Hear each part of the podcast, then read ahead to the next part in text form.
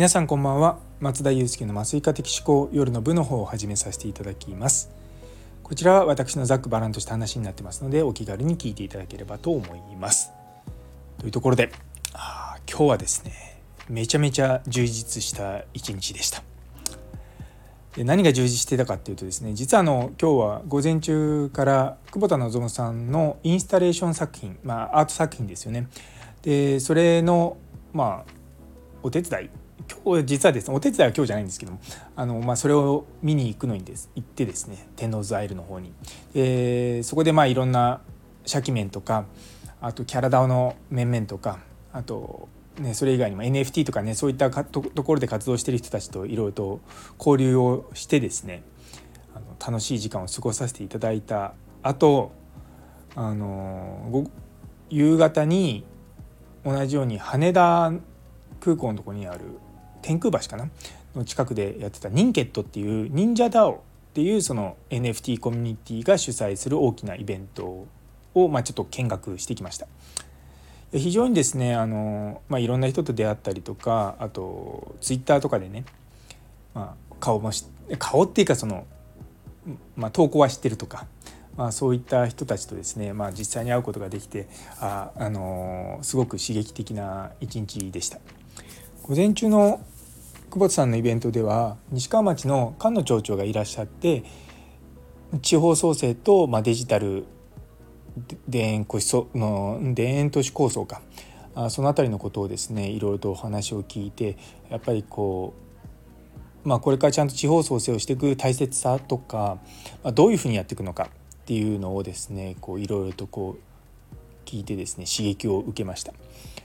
あの西川町今年の夏休みにあのうちの三男と一緒に2泊3日で旅行行ったんですけど非常にいいところなんですけれども、まあ、僕どうしても医療者という観点から見るとあの、まあ、人口5,000人ぐらいの町なんですけれども病院、まあ、医療機関が1つしかないんですよ。町立病院っていうのが1つしかなくて。で実際僕泊まったあのなんだ民宿のおかみさんと話してたんですけどもその健康診断とか、まあ、そういったまあ病気とかした時どうするんですかみたいな話をしてたらやっぱりまあちょっと町立病院だと難しいから他の町に行きますって話をされてたんですね。でももちろんこう夜中の緊急とかだったらねそれは難しいと思うんですけれどもうまくそこの西川町にあるその町立病院をこう基軸としてうまくオンライン診療とかできたらいいのかなと思うんですよね。ある意味そうだなと、まあ、だからそこすごく僕デジの面白いなと思っていてで結局そういったところににいる患者さんが例えば東京のクリニックのオンライン診療を受けてしまうと、まあ、そこでの、まあ、発生した診療報酬っていうのは結局東京の方に行っちゃうんですよね。なのでそれはちょっと困っちゃうからいやその菅野町長とその話をしててもしもやるんだったらその西川町の町立病院の非常勤医師としてあの、まあ、契約をしてで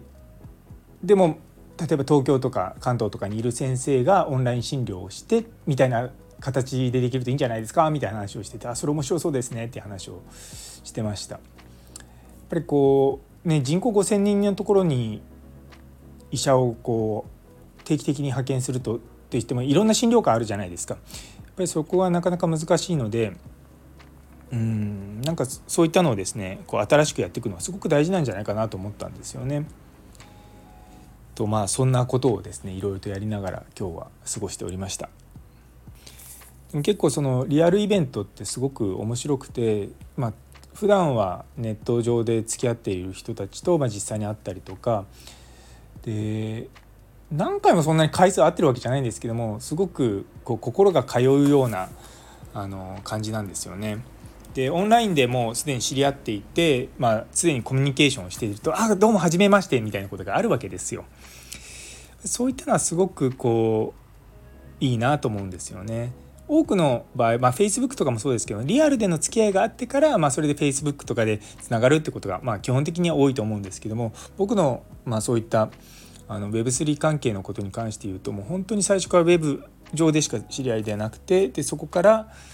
あの付き合いが始まったって人も何人も何人もいていやそういった出会いがめちゃめちゃ最近楽しいなと思います。あの普段仕事をしていたらもう絶対に出会わないような、ね、人たちなのでやっぱりこうとなんか知り合いのこう層が増えるなっていうのがすごく楽しいですね。うんいやなかなかですねこういったものを最近やるようになってですねいやなんかこれからどんどん輪が広がってきてくれたらいいなというふうに思っております。というところで最後まで聞いてくださってありがとうございます。今日という一日が皆様にとって素敵な一日になりますように。それではまた明日。